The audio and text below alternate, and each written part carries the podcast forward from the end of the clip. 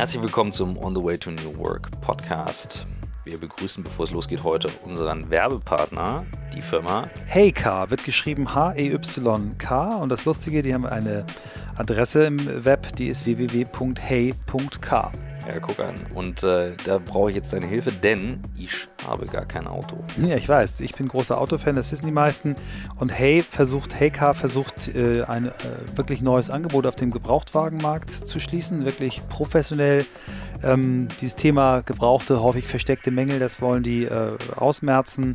Alle Gebrauchtwagen sind vom Händler geprüft, höchstens acht Jahre alt, weniger als 150.000 Kilometer auf dem Tacho und immer garantiefähig. Also glaube ich, eine Dienstleistung, die überfällig ist, Gebrauchtwagen mal aus dieser Scheinwelt rauszunehmen. Äh, klar, es gibt auch seriöse Leute, die äh, Gebrauchtwagen verkaufen, aber es gibt eben viele schwarze Schafe und dagegen geht Heycar cool. vor. Die sind aber ein Startup in Berlin und denen geht es vor genau. allem auch darum, dass sie noch ihr Team erweitern wollen. Genau. Das heißt, ziemlich spannend, äh, da kann man sich jetzt bewerben. Also die sind, glaube ich, auch schon, was New Work angeht, ziemlich weit. Wirklich ein Startup mit, mit agiler Softwareentwicklung, Forschungsthemen. Ich glaube, es ist ein sehr multidiszipliniertes Thema, sehr international. Sie suchen aus allen Bereichen eigentlich Sales, Customer Engagement, Online Marketing, Business Development, Design, People and Culture, also HR, Engineering und auf der Seite hey.car slash careers gibt es auch Angebote, konkrete Angebote und wenn nichts Passendes dabei ist, freue ich mich auch über Initiativbewerbung. Sehr cool.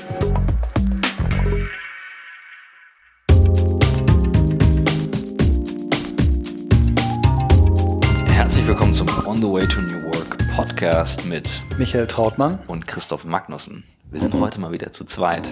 Es ist äh, nicht so häufig in letzter Zeit. Wir geben uns aber wieder Mühe, die Kalender abzugleichen. Wir sind zu dritt. Das war doch jetzt meine Überleitung. Okay. Wir haben nämlich natürlich einen Gast und freuen uns besonders, äh, dass heute Jenny Podewils da ist von Liebsam. Danke, ja. dass du da bist. Und äh, was ich dazu sagen sollte, wir haben uns alle drei auf unterschiedliche Wege kennengelernt. Also Jenny, du und ich, wir haben uns, ich glaube, letztes oder vorletztes Jahr mal getroffen. Ja, genau. Über einen gemeinsamen Kontakt. Und dann habt ihr beiden euch kennengelernt.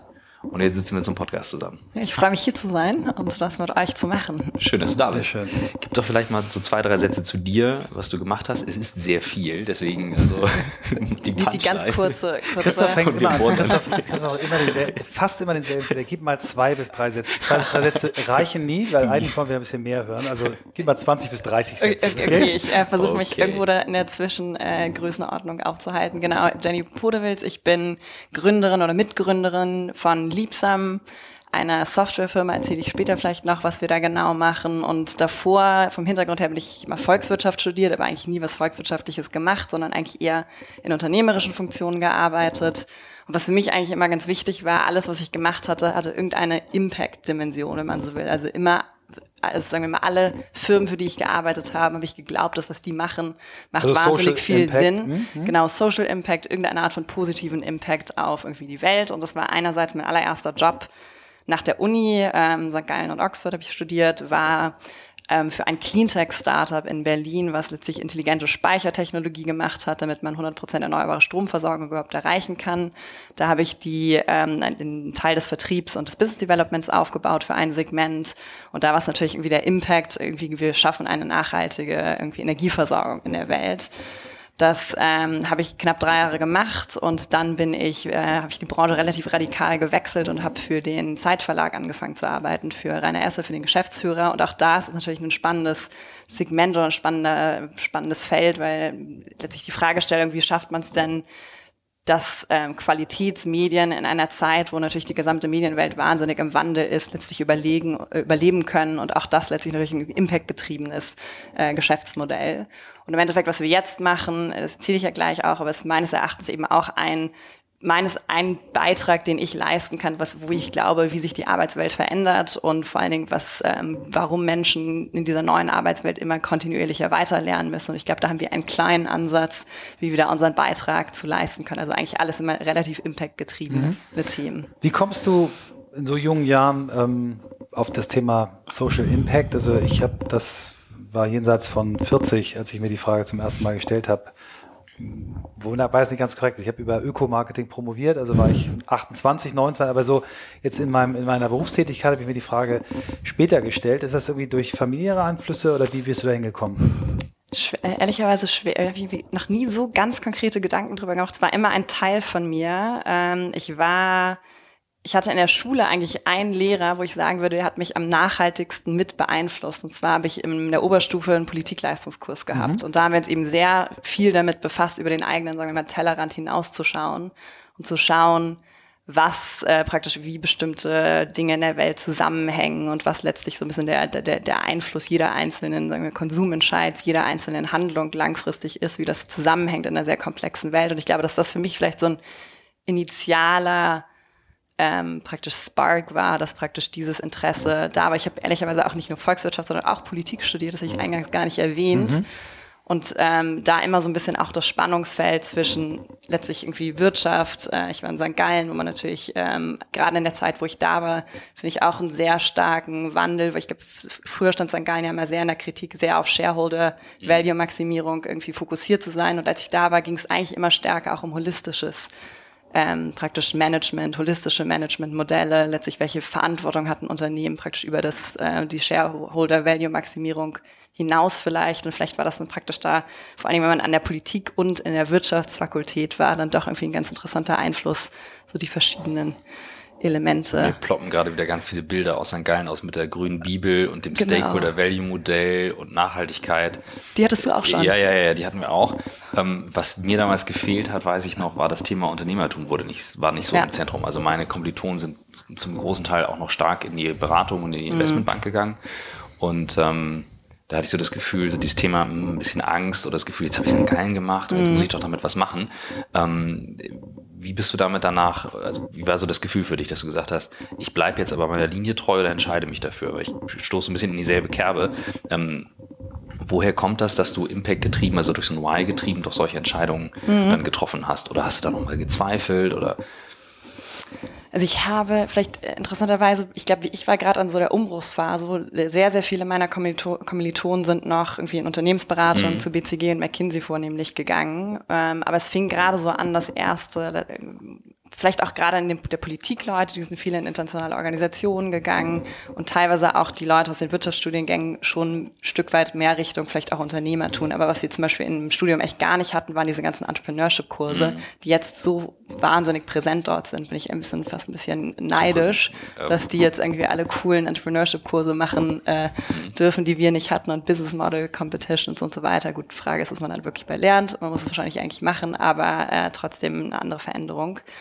Und ich habe während des Studiums ganz viele unterschiedliche Praktika gemacht und ich glaube, die haben mich auch nochmal so ein bisschen mhm. beeinflusst. Ich hatte damals in St. Gallen war ich in diesem Coaching-Mentoring-Programm. Mhm. Ich weiß nicht, ob es bei euch auch schon ja, gab. Schon.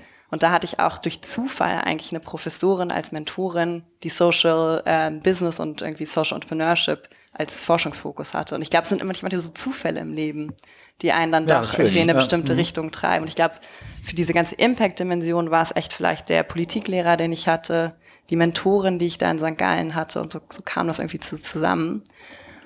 Und ich habe während äh, meiner Praktika, ich habe dann mal für die UN ein Praktikum gemacht, für die ständige Vertretung Deutschlands bei der UN hab, und für einen Entrepreneur, Social Entrepreneur ähm, in Indien auch mal gearbeitet und habe da praktisch so verschiedene Stationen gehabt, mhm. durch die ich aber auch gemerkt habe, dass ich glaube, ich mehr Impact selber haben kann in einem unternehmerischen Kontext und nicht in so einem Policy oder praktisch NGO-Kontext, was auch wieder eine individuelle Entscheidung an der Stelle. Mhm. Aber es war praktisch auch so eine Kette von unterschiedlichen Erfahrungen an der Stelle. Das ist, äh, glaube ich, wirklich mit, mit deiner Generation am Kippen. Ich weiß noch, wir haben vor vielen Jahren mal mit der Agentur eine sehr aberwitzige Idee gehabt. Wir wollten die, die erste Top-Level-Domain ähm, kaufen ähm, für einen sozialen Zweck. Mhm. Da gab es so ein Programm bei der ICANN, dieser Behörde, mhm. die diese Domains vergibt, ähm, die gesagt hat, hier für einen Zeitraum von drei Monaten kann man Top-Level-Domains kaufen für 180.000 Dollar. Unfassbar aufwendiger Prozess. Mhm. Ähm, und wir haben gesagt, wir wollen dort HIV kaufen, um, mhm. um quasi AIDS zu besiegen. Ja. Ähm, initiiert worden damals von von Michael Stich, der gesagt hat, wir brauchen mal irgendwie eine internationale Idee. Und wir haben diese ganze Geschichte so voll auf Charity aufgebaut. Wir gesagt, nee, wir wollen kein, wir alles, was wir damit verdienen, äh, wollen wir äh, spenden. Wir haben sogar so, sind so hart rangegangen, dass wir gesagt haben, 80 Prozent der Umsätze, die wir mit diesen Domains machen, geben wir, äh, damit wir eine gute Quote haben. Es war völlig falsch gedacht. Wir mhm. hätten von Anfang an sagen müssen, wir sind ein Unternehmen, wir wollen Geld verdienen Und wenn wir Geld verdienen, dann geben wir zurück. Aber mhm. diese, diese Idee zu sagen, in einem total geldgetriebenen Geschäft auf einmal mit nur sozialem Anspruch, dann haben wir echt, echt Fehler gemacht. Das Ding ist zwar, wir haben es hingekriegt, wir haben es gelauncht, es gibt es auch und es gibt auch in über 50 Ländern AIDS-Organisationen, die das nutzen. Es haben auch ein paar, paar Firmen, äh, die, oder ein paar tausend Firmen, die das nutzen. Aber es ist, wir haben, glaube ich, ähm, damals noch nicht so gedacht, dass man auch mit gutem Gewissen oder dass wir mit gutem Gewissen sagen können, nee, es gibt Social mhm. Entrepreneurship. Und das ist, mhm. glaube ich, jetzt eine Welle, die jetzt kommt. Deswegen, ähm, ja. ja. Ja, dass man Toll, sagt, dass du da bist. Absolut. Dass man sagt, du musst Geld verdienen, äh, um, um als ja, Unternehmen ja. auch arbeitsfähig zu sein. Ne? Also ansonsten hast du ja keine Möglichkeit, den Impact genau. zu erzeugen. Also Einhorn zum Beispiel auch, die sagen, mhm. ja, wir, die haben ja vorher diesen äh, Giving Pledge nennen die das, mhm. ne? Ähm, oder Entrepreneurs Pledge. Der Giving Pledge ist der von den äh, Milliardären und die ja. haben den Entrepreneurs Pledge, die sagen, wer das unterschrieben, ich habe es auch unterschrieben, jeder, der das unterschreibt, verspricht einmal in seinem Leben ein Unternehmen mhm. zu starten, was ein Impact äh, getrieben ist. Und natürlich wollen die Geld verdienen, aber sie geben eben dann von dem Gewinn, wenn da Gewinn entsteht, was ab. Und Genau. genau. Kommen wir jetzt mal zu deinem Unternehmen. Erzähl doch mal. Genau, und zwar, was wir machen, ähm, vielleicht nochmal ein, einen Schritt zurück, warum wir das Ganze machen. Ich glaube, dass sich die gesamte Arbeitswelt massiv verändern wird, vor allen Dingen durch den wirklich exponentiellen ähm, Wachstum von Technologien, gerade auch im Bereich der künstlichen Intelligenz. Ich glaube, wir werden in den nächsten fünf Jahren schon ganz anders mit Maschinen zusammenarbeiten. Das heißt, ein Teil der, der Tätigkeiten, die wir jetzt aktuell äh, machen, werden von Maschinen übernommen werden. Das heißt aber, dass wir uns praktisch auf andere Tätigkeiten meines Erachtens konzentrieren werden. Und ich glaube, was wir gerade sehen, ist einfach, dass die Halbwertszeit von Wissen wahnsinnig sinkt. Und was wir ähm, im im, dass wir im Arbeitsleben ganz anders als in der Vergangenheit kontinuierlich weiterlernen ähm, werden müssen. Das heißt, in der Vergangenheit, man hat am Anfang seiner Karriere irgendwas studiert oder eine Ausbildung gemacht und dann hat man ja so mehr oder weniger sein Leben lang davon so ein bisschen gezehrt. Man hat mal vielleicht ein Training hier und irgendwie eine kleine Fortbildung da gemacht, aber dieses Lernen war eigentlich überhaupt nicht ein kontinuierlicher Prozess und auch gar nicht Teil, sagen wir mal, der, der Kultur und des Mindsets einer Organisation. Das ist ein wichtiger Kernbestandteil praktisch des, des, des Arbeitens an der Stelle ist. Und was wir machen, äh, sagen wir, jetzt fange ich erstmal mit der langfristigen Vision an, danach komme ich, was wir jetzt schon machen, ist, dass wir wirklich uns angeschaut haben, was braucht es denn, um praktisch Lernen in Organisationen reinzubringen. Und ich glaube, ähm, wir haben einen sehr äh, praktisch äh, großen Designprozess gemacht, uns mit Experten, mit Psychologen, mit HR-Leuten, mit Executives, ähm, mit, mit einfach mit normalen Nutzern letztlich irgendwie zusammengesetzt und geschaut, Woran, warum, woran liegt es denn, dass es oft heutzutage nicht im Arbeitsleben so, sta so stark stattfindet, dieses kontinuierliche Lernen? Und ich glaube, die, eine der großen oder die zwei großen Hürden sind einerseits gibt es praktisch, praktisch keine kulturelle Wertschätzung in Organisationen, dass das Lernen wirklich wichtig ist, fällt oft dann doch dem, dem Daily Business gegenüber irgendwie wieder hinten runter. Und auf der anderen Seite ist es oft auch so, dass praktisch dieses Mindset, dass ich wirklich kontinuierlich weiter lernen will, oft nicht so stark ausgeprägt ist. Also dass wir so ein bisschen unsere Neugier, die wir vielleicht als Kinder hatten, irgendwann verloren haben im Verlauf irgendwie der Schulzeit oder, oder sagen wir mal der Universität, spätestens wenn wir im Arbeitsleben angekommen sind. Und die Frage ist, wie schaffe ich denn eigentlich eine individuelle Lernorientierung wiederherzustellen? Und wie schaffe ich es auch praktisch, dass wenn ich neuen Herausforderungen äh, begegne, das letztlich mit einer Growth, praktisch einem Growth Mindset, mit einem praktisch erstmal als Potenzial daran zu lernen, mhm. wahrzunehmen und nicht praktisch erstmal als oh Gott, was passiert da, ähm, mit so einem Fixed Mindset und Angst zu begegnen. Und da ist die Frage, wie kann man das denn eigentlich drehen? Ein kulturelles, praktisch ähm, Umfeld, wo Lernen gewertschätzt wird und auch eine individuelle Lernorientierung eigentlich wieder erlangen. Und ich meine, das ist natürlich kein triviales Problem. Und die Fragestellung ist, wo sind denn praktisch kleine Hebel und Ansatzpunkte?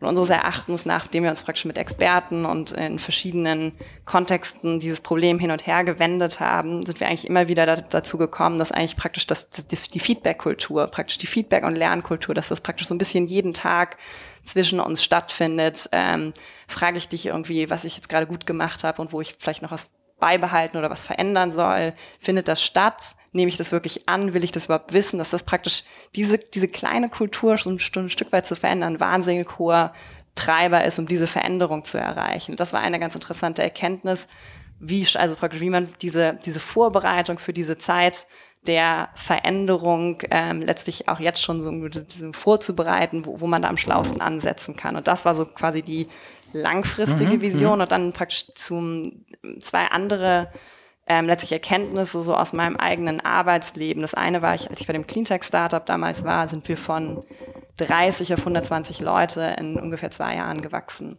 Und ehrlicherweise das, was meines Erachtens uns am meisten zurückgehalten hat, warum wir dort nicht erfolgreicher waren, als wir hätten sein können, oder nicht so erfolgreich waren, wie wir hätten sein können, war, dass uns die People-Prozesse komplett um die Ohren geflogen sind. Also bei dies, beim Skalieren hat niemand darauf geachtet, dass die Kommunikation, die Art und, Art und Weise, wie Leute mitgenommen werden, die Transparenz, dass das alles praktisch skaliert wird, die Kultur skaliert wird. Und im Endeffekt, das hat zu so viel Unruhe und so viel praktisch Disengagement geführt, dass es echt meines Erachtens der Kernfaktor war, war warum dieses Unternehmen nicht so erfolgreich war, wie es hätte sein können. Mhm. Das war quasi die Erfahrung aus so einem mhm. schnell wachsenden Umfeld. Dann war ich ja praktisch äh, als nächstes hier, im, äh, hier in Hamburg äh, beim Zeitverlag. Und da finde ich, war es auch eine ganz an, interessante andere Erkenntnis, dass meines Erachtens in so einer Transformationsphase, wenn du versuchst, ein etabliertes Unternehmen zu verändern, oft ganz, ganz viele, sagen wir mal, Veränderungsprozesse auch wieder am, an der Kultur und dem Mindset der Leute scheitern. Ne? Also praktisch, wie schaffe ich es da, eben so ein Growth-Mindset reinzubekommen? Mhm und nicht immer komplett praktisch mit jedem Prozess wieder in diese Angst vor Veränderung an der Stelle reinzulaufen. Und zwar zwei ganz unterschiedliche Umfelder, aber interessanterweise der zentrale Hebel doch wieder Kultur, People-Prozesse und, und letztlich auch Mindset der Leute. Und das war praktisch auch so eine Zeit, wo ich mich sehr intensiv auch damit mit befasst, was sind denn andere Organisationsmodelle, wie kann man denn praktisch People-Prozesse und Kultur irgendwie anders praktisch abbilden, vielleicht dezentraler machen, habe mich mit Holocracy, mit Teal Organizations, mit allen möglichen Organisationsmodellen mhm. befasst, mit ganz vielen Leuten verknüpft. Da kenne ich auch die Julia Winterfeld, die mhm. bei euch hier schon im Blog war und ähm, das war praktisch der andere Strang, dass wir gefragt haben, hey, da geht's, was ist denn da eigentlich der zentrale Treiber? Ist ja auch ganz viel Kommunikation und ähm, Kultur und auch da ist letztlich Feedback-Kultur so ein ganz, ganz wichtiger Faktor, wie man eigentlich praktisch diese, zumindest den Pain, wenn noch Dinge schief laufen, vielleicht auch ein bisschen früher schon praktisch mhm. ähm, bisschen früher ähm, zutage fördern kann und letztlich auch die Leute nicht nur praktisch in den Driver Seat auch selbst zu setzen, das praktisch mit zu verändern. Also das war so die Rationale, das habe ich immer noch nicht erzählt, was wir eigentlich machen. Ne, ich finde es aber schön, dass, äh, dass du so ausholst. Ich habe tausend Fragen, aber die nein, strukturieren wir ähm, in Ruhe durch. Nein, nein, ist alles, nein, nein erzähl, erzähl. Genau. wir, wählen wir dieses ja. Format, ähm, weil wir gerne die äh, Geschichte so hören wollen. Also mach einfach weiter. G genau, so vielleicht irgendwie Two-Sentence-Pitch, was machen wir denn jetzt eigentlich konkret? Genau, und zwar Liebsam ist letztlich eine, also unsere Firma Liebsam, springe ein bisschen Liebsam. Wenn wir eine mhm. amerikanische Firma wären, würden wir wahrscheinlich Lieb Big und nicht Liebsam heißen. Und im Endeffekt ist es eine Softwareplattform, die so gesehen eigentlich vier Module hat.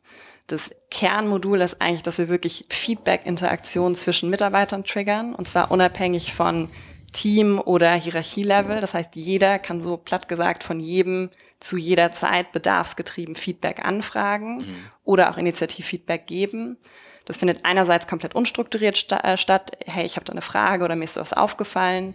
Oder es wird strukturiert, dass ich praktisch Feedback anhand entweder von, von Unternehmenswerten zum Beispiel geben kann, weil die sollen ja im Idealfall auch Handlung im Kontext einer Organisation mhm. irgendwie in einem Rahmen geben. Anhand von Kompetenzen, die für eine Rolle besonders relevant sind, ähm, geben oder anhand von aktiven Zielen. Allerdings da, im Idealfall nicht so Performance-Zielen, sondern eher moderne, transparente Alignment-Zielstrukturen. Kann ich gleich noch was zu sagen. Und ganz wichtig, diese Feedback-Interaktion, weil die, es geht ja um Lernen, sind praktisch nur one-on-one -on -one sichtbar. Das heißt, die sind nicht irgendwie transparent. Wir schaffen jetzt nicht den gläsernen Mitarbeiter aller irgendwie ähm, Black Mirror, sondern die sind praktisch eins zu eins sichtbar und auch praktisch unter Klarnamen. Und das ist praktisch die Art, wie wir die Skala wählen und wie diese Interaktionen getriggert werden, sind sehr, sehr darauf orientiert oder darauf optimiert, letztlich eine Lernorientierung zu erzeugen. Da gibt es super viele Studien von, von Positive Psychologists, primär ehrlicherweise aus den USA. In Deutschland ist es so ein Feld, was gar nicht so stark ausgeprägt ist oder ich habe die Leute noch nicht gefunden. Wir auch noch nicht. genau. Ähm, aber das ist praktisch der Kern, diese, diese sehr ongoing Feedback-Interaktion zu triggern. Und dann haben wir eigentlich drei Module da draußen rum. Einerseits können wir auch ganz klassische Mitarbeitergespräche abbilden, also Performance Reviews, 360 Grad Reviews, Leadership Reviews, Probezeit-Endgespräche, also klassische mhm. Gesprächsprozesse wo der Wert ist, ich sehe in dem Prozess die Daten aus dem kontinuierlichen Feedback. Das heißt, ich kann praktisch mich besser erinnern, Mensch, was war denn zum Beispiel irgendwie, was habe ich dir denn an Feedback vorher gegeben? Es wird aber nichts automatisch übertragen. Das heißt, es ist praktisch eine Hilfestellung an den Nutzer, ein besser vorbereitetes Mitarbeitergespräch letztlich irgendwie vorzubereiten, aber praktisch keine automatische Übertragbarkeit. Und das Schöne ist, um natürlich in Firmen reinzukommen, ist es auch einfacher, einen bestehenden Prozess erstmal zu digitalisieren, als gleich mit nur neuen Prozessen aufzukommen. Mhm. Das ist halt so ein bisschen auch das trojanische Pferd, um erstmal in die Firmen reinzukommen.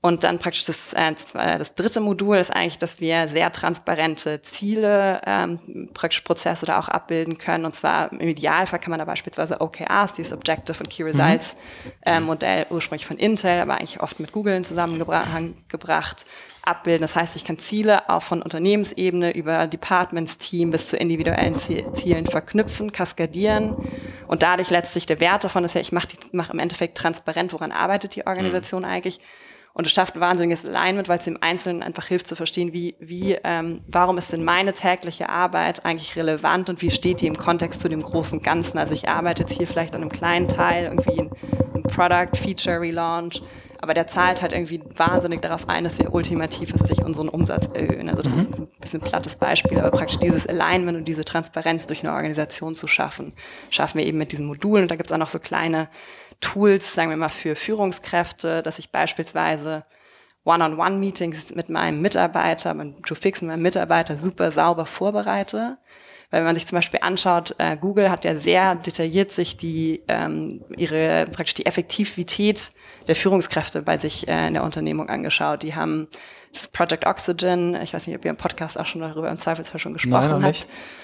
Ähm, da ist es, ähm, die haben sich angeschaut, was macht Führungskräfte bei Google aus, die erfolgreich waren. Das sind im Endeffekt die. Das wichtigste Feature war eigentlich, dass diese Führungskräfte ihre Mitarbeiter effektiv gecoacht haben. Also jedem Einzelnen praktisch begleitet haben, sich optimal in seiner Rolle zu entwickeln und letztlich die eigene Rolle, praktisch Hilfestellung an der Stelle zu geben, wo es notwendig ist, um die eigene Rolle praktisch äh, besser auszufüllen. Und das wichtigste Werkzeug, was diese effektiven äh, Führungskräfte bei, äh, bei Google genutzt haben, waren halt effektive One-on-Ones. Das sind so kleine mhm. Features, mhm. die wir einbauen, die gar nicht so stark irgendwie auf HR abzielen, sondern die wirklich praktisch Zusammenarbeit in der Organisation zwischen Führungskräften, zwischen Mitarbeitern praktisch äh, helfen, letztlich zu strukturieren in einer modernen Art und Weise. Und jetzt das habe ich, äh, also ich kannte das Projekt nicht, aber das passt sehr gut zu, zu einer Geschichte, die ich glaube ich auch schon mal erzählt habe, mhm. aber ich erzähle sie nochmal, weil du sie noch nicht gehört hast. Ähm, als ich mit einer Gruppe von, von äh, Unternehmern und Managern und, und Agenturkollegen im Silicon Valley war, haben wir mal so ein Top Executive aus dem, aus dem HR-Bereich bei Google gehabt und der uns dann, äh, die machen ja alles mit Daten. Mhm. Jede Entscheidung wird eigentlich ja mit Daten unterlegt und die haben dann mal ausgerechnet,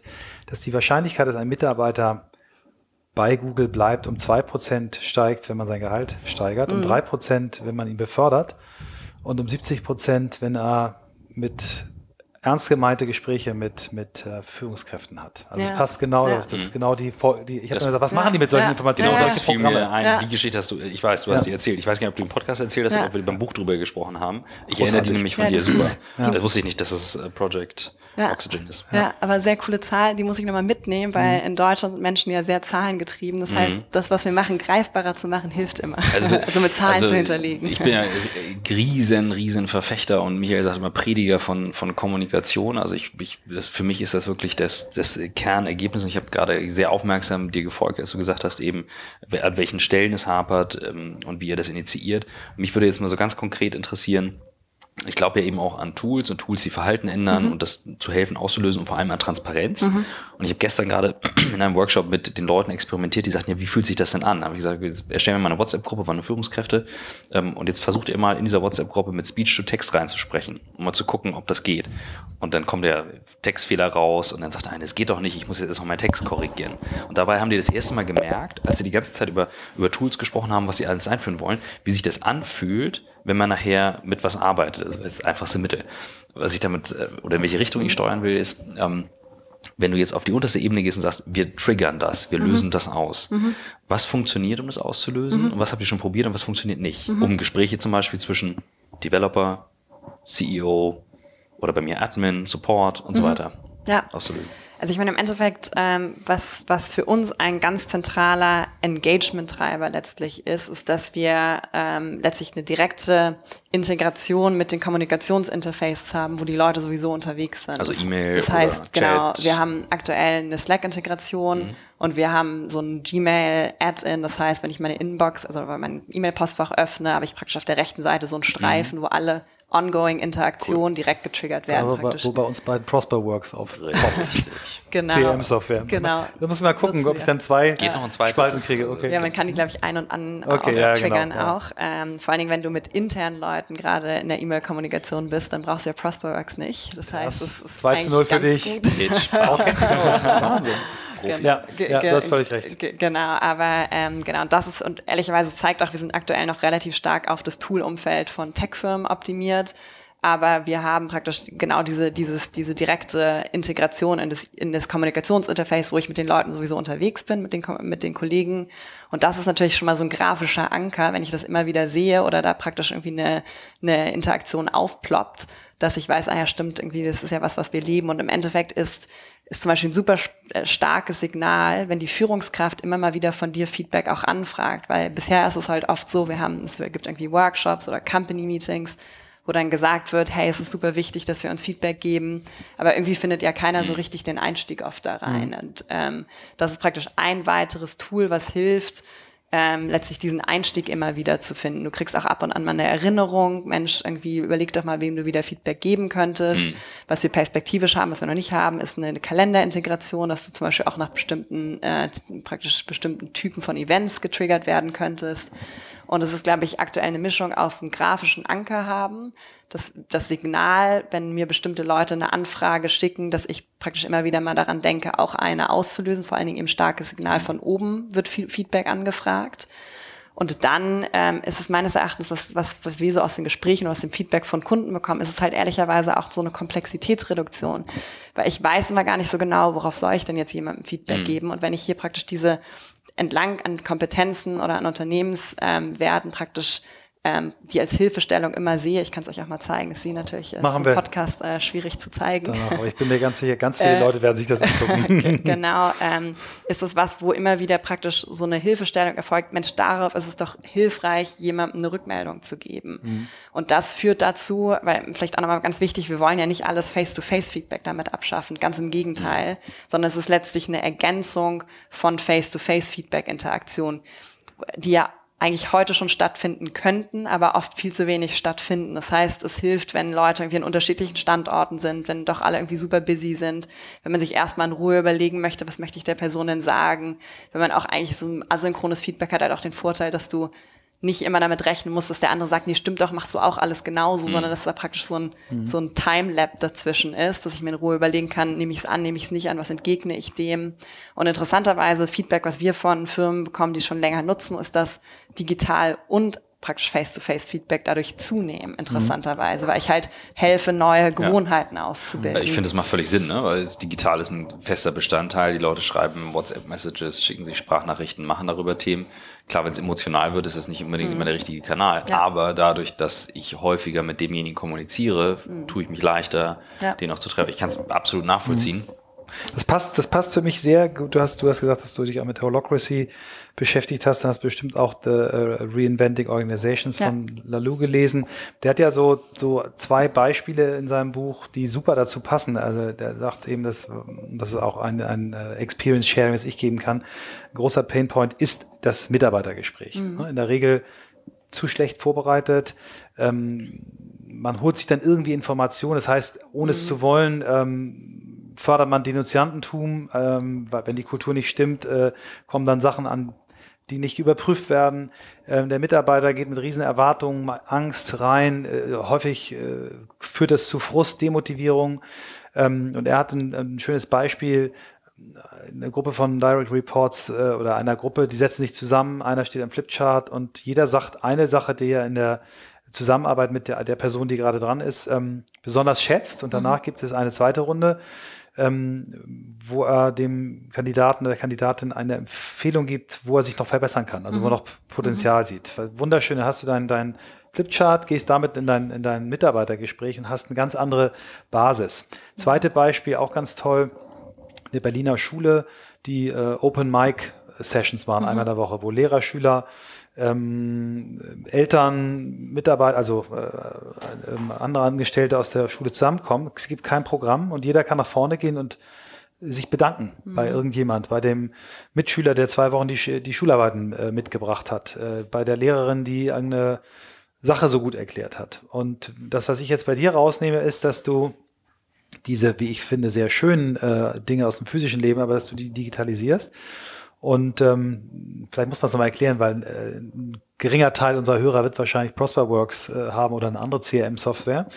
dieses, dass es dann quasi, wenn du auf einer Mail bist, dann aufpoppt, haha, das ist mein Kollege mhm. sowieso mhm. und dann sehe ich eigentlich, was habe ich für mhm. Interaktionen gehabt, mich immer wieder daran erinnere, oh mein Gott, ich habe mit einem Menschen, der ganz eng mit mir zusammenarbeitet, seit sechs Wochen keinerlei Feedback mhm. gab. Das klingt sehr, sehr, sehr, sehr spannend. Also ich, soll ich ja mal kurz reingerätschen und erklären, warum Unbedingt. es so spannend sein kann? Also, weil ich, ich glaube ja sehr stark an die Tools, nicht um der Tools willen, sondern weil Tools Verhalten ändern. Ja. Und wir machen jetzt seit über zehn Jahren CRM ganz massiv, Cloud ganz massiv, 2003 mit Salesforce angefangen.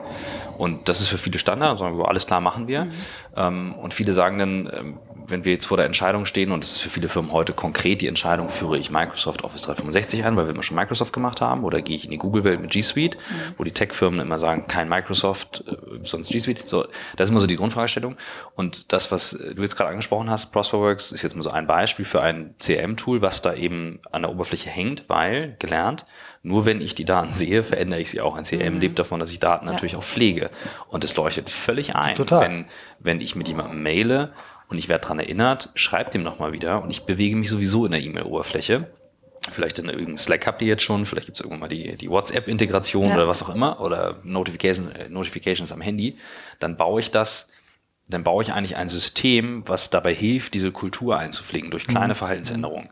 Also mir leuchtet es völlig ein, weil wir arbeiten so jeden Tag, wenn wir mit Kunden arbeiten und ich versuche immer zu erklären, das sind die kleinen Dinge, viele kommen ja mit, der großen, mit dem großen Wurf, ja. die man immer ausprobieren muss, wie sich das anfühlt. Mhm. Also ich finde es großartig. Ich merke es aus eigener Erfahrung, wenn ich einen, einen, einen Kollegen, Kollegin äh, per Mail oder per was, was auch immer lobe für irgendetwas und Feedback gebe und sage, das fand ich ganz, ganz toll, äh, das ist der, der, der mhm. Oh, das ist aber nett, dass du das gesehen hast. Ne? Und ich glaube, dass und diese Kultur, die du dadurch mhm. erzeugst, natürlich eine ähm, eine lernende äh, mhm. sein kann. Was mich nochmal interessiert, du hast gesagt, ihr, ihr seid sehr an, an, an Tech-Companies, wahrscheinlich auch erstmal an kleineren mhm. bis mittleren Größen dran. Ähm, ich habe neulich einen, einen Unternehmer äh, gesprochen, ähm, der in einer Organisation mit 10.000 äh, Menschen arbeitet und der sich eben auch darüber Gedanken macht, wie wie verändere ich eigentlich die, die Kommunikationskultur? Mhm. Nicht, nicht nur One-to-One, aber auch One-to-Many. Ist euer Tool auch geeignet, das auch zu machen? Also ist es auch, äh, ist es nur eins zu eins oder habt ihr auch Elemente, wo ihr quasi ähm, Wertschätzung, Kritik, mhm. Feedback auch an größere Gruppen mhm. macht? Also aktuell machen wir, das habe ich vorhin noch nicht erwähnt, machen wir Wertschätzung auch praktisch one to many. Also das mhm. heißt, du, mhm. es gibt so einen Public Praise Kanal. Das heißt, ich kann auch immer eine, Das ist wie das Open Mic, ne? Also genau. Mhm. letztlich genau wie das Open Mic. Und das Interessante ist ja auch, wie du da offline und online verknüpfen kannst. Wir haben zum Beispiel irgendwie eine Firma, die jetzt die Plattform eingeführt hat. Die haben vorher in ihren, äh, was ja irgendwie so ein klassisches äh, Startup-Format ist, in irgendwie ihren Weekly All Hands am Freitag haben die vorher immer so ein, auch so ein Open Mic Session gehabt. Und jetzt machen sie es so, dass sie praktisch die Open Mic Sessions weiter haben, aber dass sie quasi auch die Public Thank Yous oder die Public Recognitions, die im Laufe der Woche über die Plattform gesandt wurden, da quasi auch nochmal einmal vorlesen, sodass man quasi da auch eine ganz schöne Verknüpfung hat zwischen dem, was offline und online passiert. Und wie das Feature aussieht, ist, ich kann praktisch jederzeit letztlich auch wieder entweder über die Plattform oder aus meinem Slack-Kanal oder aus letztlich dem Gmail praktisch Add-in letztlich ein Thank you an eine bestimmte Person aktuell noch schicken, was dann auch wieder ins Slack-Kanal gepusht wird, was so ein bisschen auch das Zelebrieren von den auch Wins mal zwischendurch oder praktisch der Wertschätzung mhm. mhm. zwischendurch ähm, auch funktioniert. Und was eigentlich ganz cool ist, wir hatten uns, es gab von Open IDEO, das ist ja praktisch so dieser Open Innovation Teil von, von IDEO, die hatten gerade eine große ähm, praktisch eine große ähm, Challenge ausgelotet zusammen mit dem Greater Good for Science Center der University of Berkeley zu der Frage, wie schafft man denn praktisch Expressions of Gratitude im, im Arbeits-, mhm. ähm, im Workplace. Ähm, und im Endeffekt, wir haben uns da beteiligt, es haben 450 irgendwie Leute Ideen oder Firmenideen einge, ähm, eingesandt und wir sind eine von den sieben Gewinnern wow. geworden, was halt Toll. halt ganz cool ist. Also hatten da so verschiedene praktisch Runden, wo man nochmal sein Konzept irgendwie erläutern musste und ähm, mhm. scheinbar haben wir da überzeugt mit dem, wie wir das jetzt schon machen und haben aber auch noch ein paar Ideen, wie man das letztlich auch noch mhm. ausbauen kann, weil das Schöne ist ja, diese Expressions of Gratitude schaffen ja manchmal auch erst den, den, das Vertrauen, das du mhm. brauchst, damit die kritischeren Interaktionen auch stattfinden Und wenn es auch offen stattfinden kann. Kleine Detailfrage, es gab ja mal eine Studie der, ich glaube, Universität Jerusalem, oder Tel Aviv, ich weiß, weiß es nicht mehr genau, aber auf jeden Fall Israel, ähm, die gesagt haben, ähm, Emojis im Arbeitsumfeld, so wurde es dann pauschalisiert, mhm. äh, seien unseriös. Was es am Ende war, waren E-Mails mit neuen äh, Kontakten, was total Sinn macht. Meine Leute ähm, sagen halt, denen fehlen Emojis und GIFs in mhm. E-Mails. Wir machen also Expression of Gratitude mhm. ist bei uns äh, Positive GIFs. Ja. Ne? Also man hat irgendwie einen neuen Kunden gewonnen oder was ja. Gutes gemacht und dann feiern da drunter irgendwie ein paar Leute. Mhm. Ähm, nutzt ihr sowas? Wird sowas mit integriert? Interessiert mich jetzt einfach mal. Ja, es ist ehrlicherweise immer wieder mal ein Request, was wir bekommen. Aktuell mhm. haben wir noch keine Emojis unterstützt, aber es mhm. ist eher eine Frage der Zeit, wann das kommt. Oder die Fragestellung ist, du hast so eine wahnsinnig große Product Roadmap, was du alles noch machen möchtest. Ja. Und äh, wir haben aber vor allen Dingen einen Kunden, wo ich gefühlt irgendwie jede Woche die Nachfrage bekomme, wann gehen denn jetzt Emojis bei Ab euch? Nächste Woche habt ihr den zweiten. ich, ich würde mal gern einen Leap Big nach vorne machen, weil äh, mich interessiert eine Sache und du hast es in der Einleitung, hast du zwei kleine Details erwähnt. Du sagtest, OKRs kommt eigentlich von Intel. Das bedeutet, du kennst die Intel-Story mit Bob Noyce ähm, und George Moore und Co., was eine super spannende Story ist, um zu verstehen, Startup-Kultur, wie hat das angefangen im Silicon Valley, mhm. warum sind die groß geworden und das interessiert mich extrem. Mhm. Und das zweite ist, du hast einen Rat ins Valley rüber über die Singularity University, mhm. du warst auch kurz zu Besuch, ich habe es mir auch vor Ort angeschaut. Ähm, was sind Themen, die du von dort mitgenommen hast? Warum glaubst du, der Blick dort rüber hat geholfen, es jetzt hierher zu transportieren? Mhm. Und warum machst du es nicht drüben? Mhm. Äh, interessante Frage. Ähm, vielleicht ähm, nochmal, was ich mich gerade, ich, als ich für die Plattform geredet habe, habe ich ja von den Modulen Reviews, mhm. also Feedback und ähm, Goals und praktisch Tools für Manager gesprochen. Und das letzte, die, den letzten Teil habe ich noch gar nicht erwähnt, nämlich das vierte Modul ist, dass wir aufsetzend auf diesen Daten letztlich ähm, praktisch so eine Ebene, nennen wir sie mal Analytics setzen mhm. und auf der Basis auch Personalized Learning. Das heißt, wir verstehen, woran arbeitet jemand, ähm, wo ist jemand schon gut, wo ist jemand vielleicht noch nicht so gut und auf der Basis können wir diese Daten aufbereiten und das Wichtige ist, wir bereiten sie sehr, sehr stark erstmal für den Mitarbeiter selbst auf. Das heißt, klassische Enterprise Software macht ja oft Aufbereitung für Daten fürs Management. Wir mhm. machen Aufbereitung für Daten erstmal für den Mitarbeiter, um den Mitarbeiter letztlich in den Driver Seat seiner eigenen Entwicklung zu setzen. Weil oft ist es ja bisher so, dass Mitarbeiter in dem Moment Ownership für ihre eigene Karriere übernehmen, wenn sie die Firma verlassen, sich einen neuen Job suchen, aber noch nicht im Kontext einer Firma. Das heißt, das drehen wir an der Stelle um. Es gibt natürlich eine aggregierte Sichtweise für, für Führungskräfte, für HR, aber die aggregiert diese Daten nur.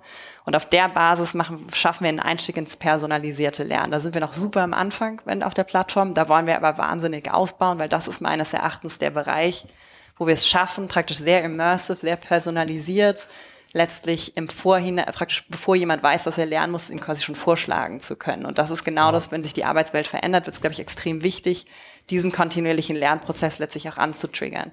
Dass ich das oder äh, praktisch irgendwie so klar verstanden habe, wie wahnsinnig sich die mhm. Arbeitswelt ändern wird und vor allen Dingen, wie meines Erachtens doch so schnell die Halbwertszeit unseres Wissens sinkt, ist so ein bisschen auch eine, eine, eine Erkenntnis, die sich doch sehr, sehr irgendwie in der, an der Zeit in, an der Singularity University oder dort vor Ort geschärft hat.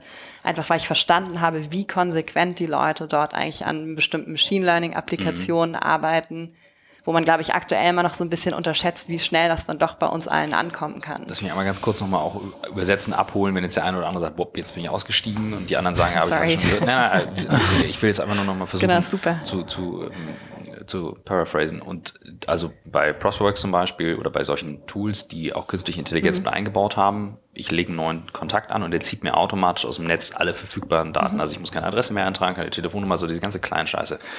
Bei euch wird es dann so sein, ich stelle es mir jetzt mhm. einfach mal vor, ich gebe jemandem Feedback, man sieht, Mensch, der arbeitet an dem Thema New Work, Digitalisierung, mhm. und jetzt kriege ich zum Beispiel passende äh, Udacity-Inhalte, mhm. YouTube-Inhalte, Artikel mhm. vorgeschlagen, wo sagt, schau dir die mal an, mhm. liest dich doch mal rein.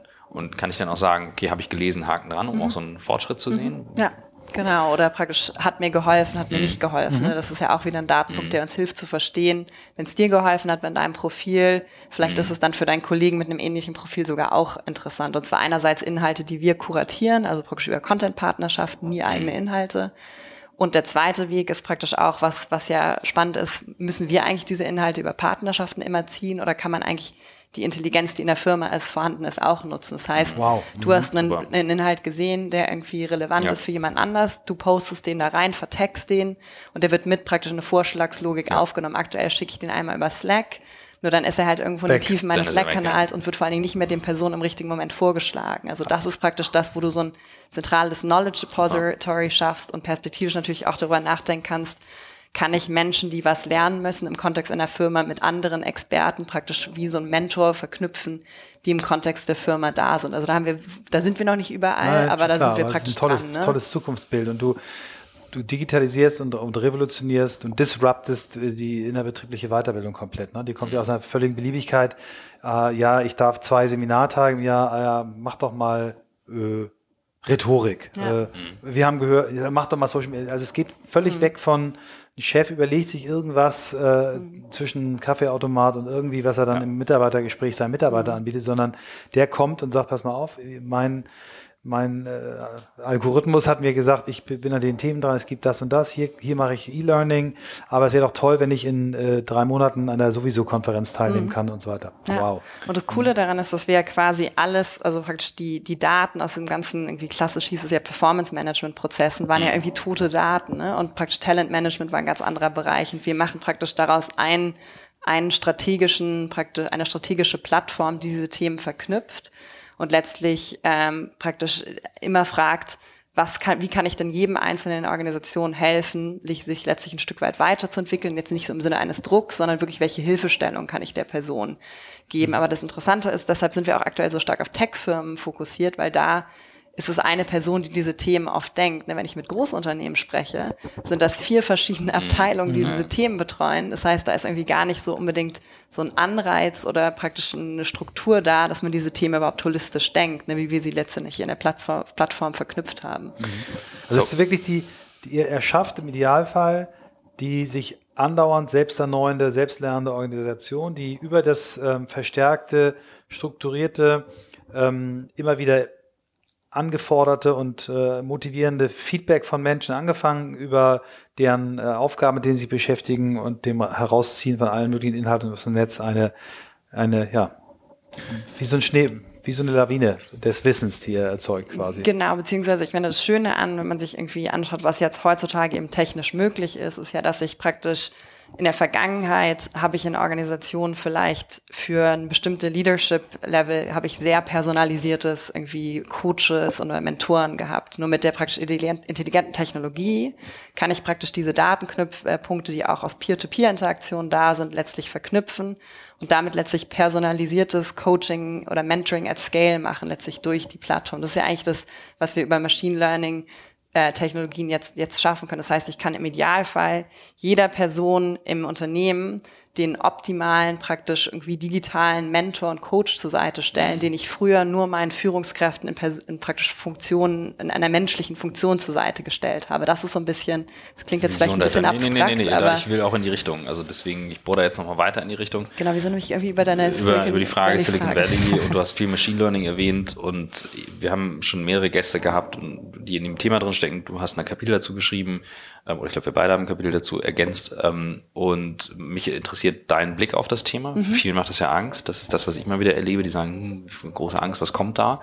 Ähm, dabei ist es ja eigentlich ein Handwerkszeug. Was hast du ähm, von der Singularity mitgenommen, wo du sagst, das ist mir jetzt ein bisschen zu viel, aber so ist mein Blick auf künstliche Intelligenz und was da kommt und warum das so eine entscheidende mhm. Rolle spielt. Ich mhm. meine, du setzt jetzt deine Firma da drauf, du wettest mhm. auf das Thema. Mhm. Das heißt, du nimmst es sehr ernst. Also ich glaube, Machine Learning oder sehr viele Machine Learning Applikationen werden eigentlich eher so eine Art Coaching-Funktion für Menschen übernehmen. Also beispielsweise irgendwie so ein klassisches Beispiel ist ja irgendwie ein Outbound Sales Mitarbeiter oder jemand im Kundenzentrum kann unter Umständen im richtigen Moment praktisch einen, wie, wie einen, wie man manchmal früher hatte man ja so Supervision von solchen Calls, wie jemand nochmal einen Tipp gegeben hat, hey, jetzt kannst du vielleicht der Person das und das vorschlagen und dann ist die zufriedener und glücklicher. Und dass man sowas praktisch über eine Automatis praktisch über einen, einen, einen KI-getriebenen Coach hat, der letztlich sagt, Mensch, irgendwie, der ist vielleicht schon in der Warteschleife, hat der irgendwie äh, Stoß geatmet, deshalb bereite ich dich schon mal vor, irgendwie der wird gleich vielleicht dich als erstes irgendwie mal anschreien, also bereite dich schon mal vor und dann schlag ihm doch mal gleich die und die Maßnahme vor und irgendwie die drei Triggerworte musst du verwenden, damit er sich wieder beruhigt. Also das ist quasi wie so eine Art Coach, äh, mhm. Coaching-Funktion an der Stelle. Ich glaube nicht, dass, dass ich glaube, ich bin, also meine persönliche Einschätzung ist, dass wir sehr viele praktisch mehr mit solchen praktisch Programmen und Maschinen zusammenarbeiten werden, aber dass wir schon noch sehr viel neue ähm, Tätigkeitsfelder für Menschen haben werden. Also es muss es einem, glaube ich, gar nicht so viel Angst mhm. machen. Die Empathie, die gebraucht wird, können die Maschinen genau. noch nicht, aber die können dir helfen, mit Empathie äh, die richtigen Inhalte zu setzen. Genau, ne? oder mhm. praktisch dir nochmal die eine oder andere Hilfestellung an der Stelle mhm. zu mhm. geben. Ähm, und ich glaube, so praktisch die, also da bin ich eigentlich relativ tiefenentspannt und ich glaube, was halt wichtig ist, dass man praktisch, auch das ist ja letztlich ein Education-Thema, dass man Leuten erklärt, was bedeutet es, wie läuft es eigentlich ab, was macht es und im Endeffekt Menschen auch in den Kontakt mit, mit solchen praktisch Technologien bringt. Weil wenn man sich anschaut, die Angst ist ja immer bei den Leuten am größten, die am wenigsten praktisch Exposure zu einer bestimmten Technologie hatten. Also dass man, und ich meine, das fängt irgendwie, es ist in den Schulen, aber es ist eben auch an den Arbeitsplätzen der Ort, wo dieses Weiterlernen stattfinden muss an der Stelle. Was ich abgefahren finde, wenn du mich fragst, was, was hat, fand ich irgendwie crazy an der, an der SU, ähm, an der Singularity University, Entschuldigung, ähm, was ich verrückt finde, sind diese ganzen, weil es auch nicht so mein Thema ist, sind diese ganzen Genetic Engineering Sachen, ne? dass man praktisch anfängt, ja.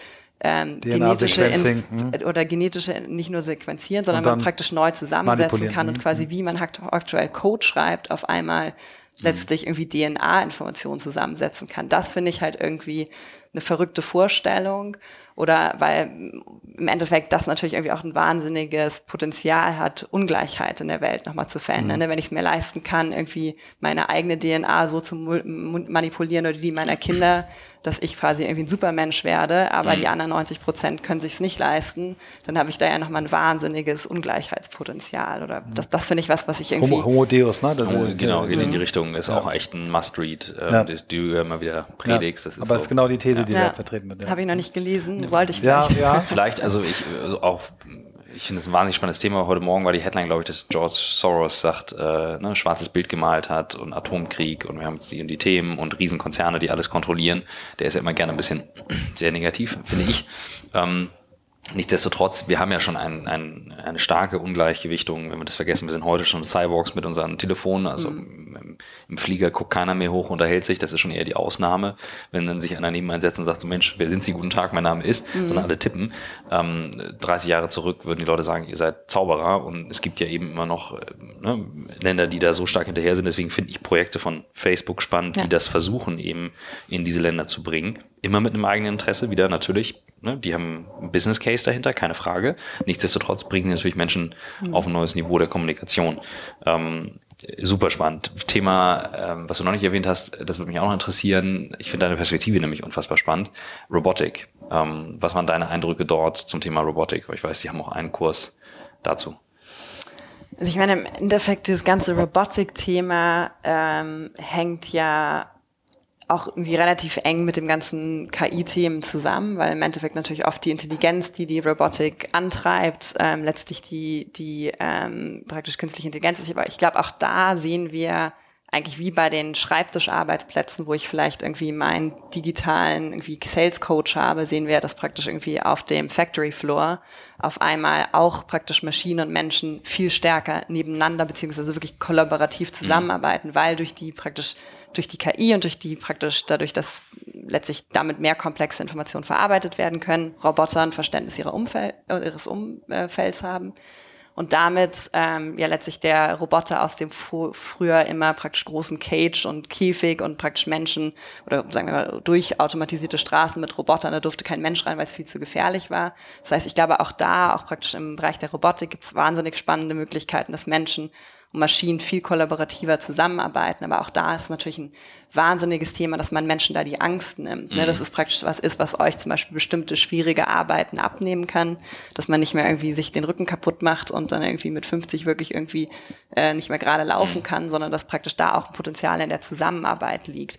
Das heißt natürlich schon ähm, auch, also ich kann auch die Angst verstehen der Menschen, die ähm, sagen, okay, um Gottes Willen, was passiert jetzt da mit mir, wenn auf einmal die Roboter bei uns in der Produktionsanlage irgendwie Einzug erhalten. Aber ich glaube jetzt gerade durch die Verknüpfung mit intelligenten, letztlich umfeldsensitiven Robotern da auch eigentlich nochmal ein ganz anderes Potenzial zur Zusammenarbeit auch praktisch auf dem Factory Floor entsteht. Mhm. Beantwortest du die Frage? Mhm. Ja, wie gesagt, mich interessiert die Perspektive und deine Sicht darauf.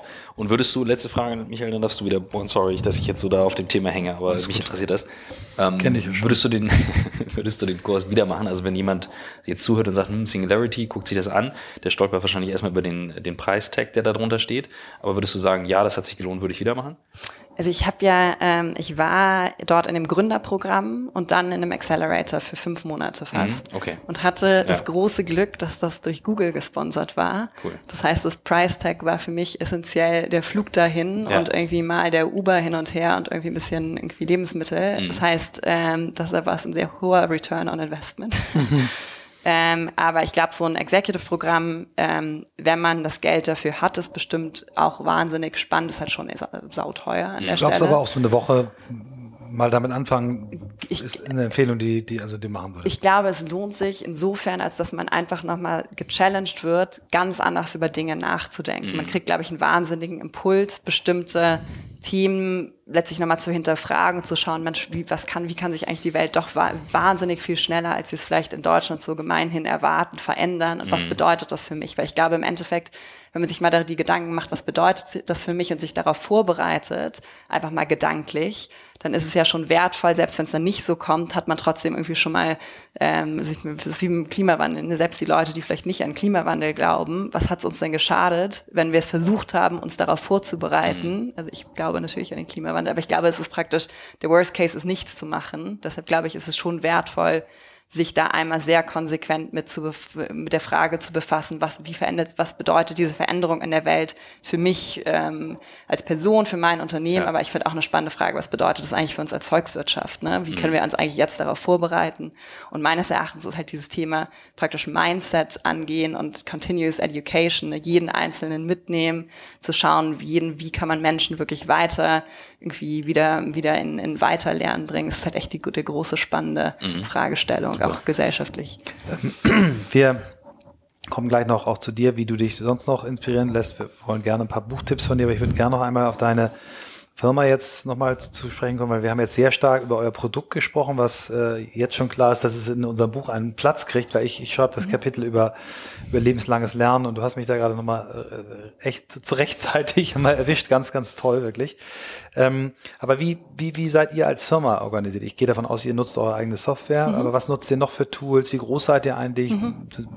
Seid ihr mehrere Unternehmer? Bist mhm. du Alleinunternehmer? Erzähl mhm. doch vielleicht noch ein bisschen äh, über eure Firma, wie ja. die funktioniert. Genau, ich habe einen grandiosen Mitgründer ähm, und der Kajetan Amansberg, der vorher auch in verschiedenen Produktrollen war, auch schon mal selber gegründet hat. Also wir sind da als Team sehr gut aufgestellt und ergänzen uns eben auch sehr schön, weil er hat eine Produkthintergrund äh, und äh, kann aber auch selbst coden, also praktisch ähm, ist auch derjenige praktisch der Chief-Entwickler und CTO und CPO unserer, unserer Plattform. Und ich habe ja vom Hintergrund eher auch Vertriebs, Business Development ähm, Sachen gemacht. Das heißt, wir haben praktisch den ganzen Fokus auf Produkt und Customer Development sehr schön im Team. Und wir sind aktuell aber wirklich noch ähm, als Kernteam nur wir beide Gründer unterwegs, weil wir auch komplett gebootstrapped sind. Das heißt, wir finanzieren uns aus unseren eigenen Umsätzen und machen dann praktisch natürlich sehr viel mit extern, also holen uns Freelancer oder praktisch andere Firmen hinzu, machen aber alles, was essentiell ist an der Plattform zum Beispiel, komplett selbst oder praktisch wow. alles, die direkte Interaktion auch mit, mit Kunden ähm, direkt selbst. Was interessant ist, dass es manchen Leuten Angst macht. Ne? Um Gottes Willen, die Firma ist so klein, aber im Endeffekt, wir haben ein sehr gutes Produkt, was funktioniert in der echten Welt. Und ich glaube, es hängt im Endeffekt nicht von der Größe der Firma ab, wie gut so ein Produkt ist, sondern mhm. man sollte eigentlich das Produkt anschauen. Was ist für große Firmen, sagen wir mal, eine ungewohnte, ein ungewohnter Ansatz. Ähm, und wie wir arbeiten, ähm, also ich glaube, dass wir sehr viel ganz praktisch intuitiv von dem machen, was du versuchst, Firmen letztlich beizubringen. Ähm, wie wir praktisch kommunizieren als Team, bei uns läuft alles komplett über, über Slack. Mhm. Ähm, wie wir unsere To-Dos organisieren, ist, wir haben praktisch Trello-Boards, die wir nutzen. Ähm, eins für strategische Themen, eins für Produktthemen, eins für alle möglichen BizDev, sagen wir mal, Go-to-Market-Organisationsthemen ähm, arbeiten komplett ähm, praktisch im, im, Google Drive. Das heißt, alle unsere Dokumente sind von Anfang an transparent für die andere Seite, mhm. ähm, letztlich in einem, in einem Drive organisiert. Dann äh, nutzen wir auch Prosperworks von Anfang an. Ähm, das sind so die Kerntools. Wir nutzen unsere eigene Plattform. Vorbildlich, ne?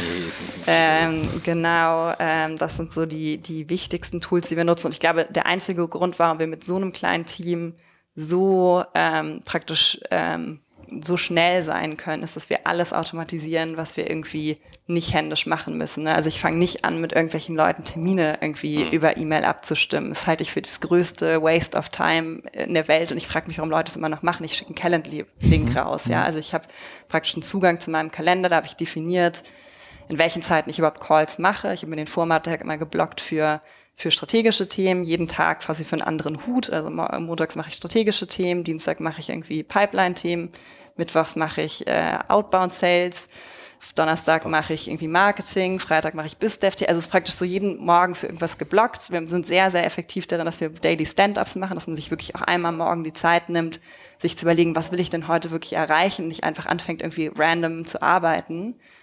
Und ähm, genau, nachmittags die Calls, die die Leute selbst organisieren. Und das ist so, ich glaube, der Kern praktisch dessen, wie wir arbeiten. Aber auch wenn wir jetzt die Plattform aufbauen, wir versuchen natürlich alle Prozesse auch wie Rechnungs- oder wie Zahlungswesen funktioniert, möglichst schnell, skalierbar und möglichst automatisiert letztlich aufzustellen. Das ist äh, klar, du hast es ja gerade gesagt, ne, wir haben uns auch damals darüber unterhalten.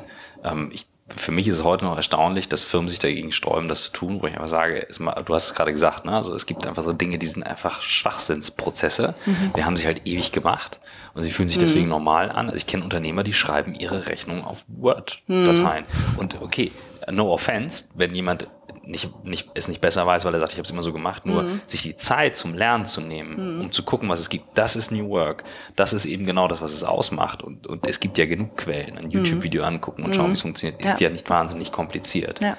Deswegen finde ich ganz erstaunlich. Ich habe heute auf jeden Fall extrem was gelernt. Also ja. meine, meine People-Prozesse ähm, sind noch nicht äh, gut automatisiert und mhm. auf Impuls gesetzt. Die passieren sehr intuitiv. Da lerne ich jetzt was dazu. Das, äh, das werde ich mir definitiv anschauen. Ähm, und das Zweite ist, was ich mir aufgeschrieben habe, noch, ähm, wir sollten uns schon noch mal überlegen, ob wir mal der Singularity einen Besuch abstatten Machen wir. Machen wir. und den ja. bei den Jungs vorbeischauen. Solltet ihr. Kombinieren wir mit einer Woche dorthin gehen. Seminar plus, plus Interviews und also zwei Wochen machen wir. Genau, der Pascal Finette, ähm, der, genau, der ja. ist praktisch auch so ein bisschen einer unserer Advisor, mit dem wir immer regelmäßig mal so ein Check-in machen. Und der grüße ihn schön und sage ihm, ich, ich äh, kontaktiere ihn für den Podcast. Super. Sehr gut. Sag doch nochmal, was, was, weil du klingst nach äh, einem gut ausgelasteten Arbeitsleben. Was machst du privat? Was machst du, um dich zu entspannen, auszugleichen? Machst du irgendwie Meditation, Yoga, irgendwas? Oder sagst du, ich brauche nicht entspannen, ich habe das alles so drauf. Wie, wie? Nee, das ist äh, entspannen ist gut. ähm, ich versuche in der Tat jeden Morgen zehn Minuten zu meditieren und dann eine Viertelstunde Yoga zu machen.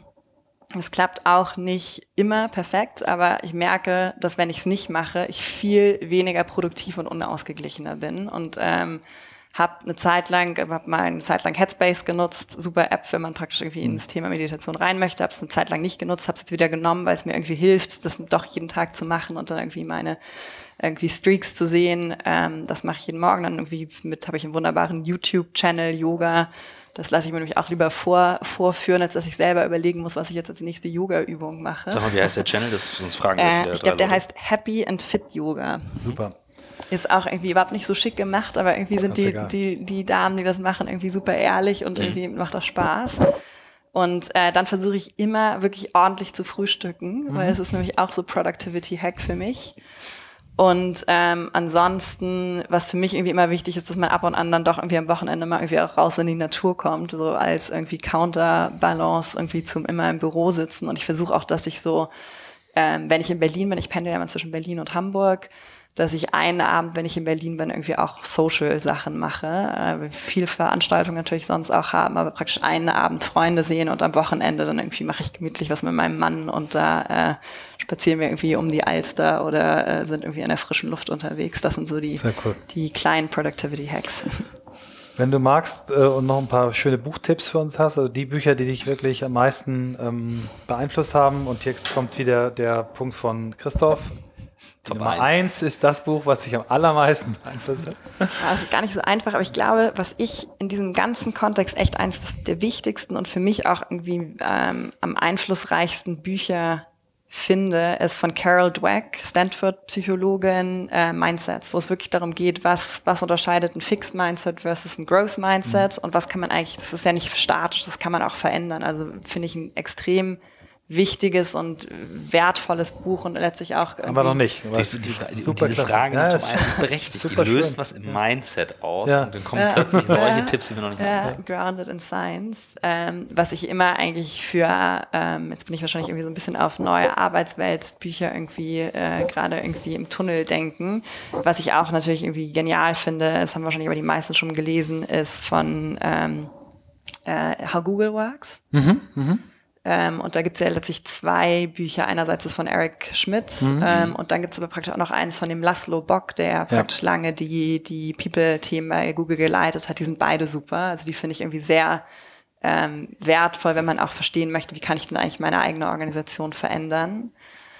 Und irgendwie wahrscheinlich auch ein Klassiker, aber finde ich trotzdem auch ähm, wertvoll, ist hier Drive von, von, wie heißt der, Pink? Pink, Pink. Ja, genau. Super klasse. Das wären so meine drei. Schön. Sehr gut. Super.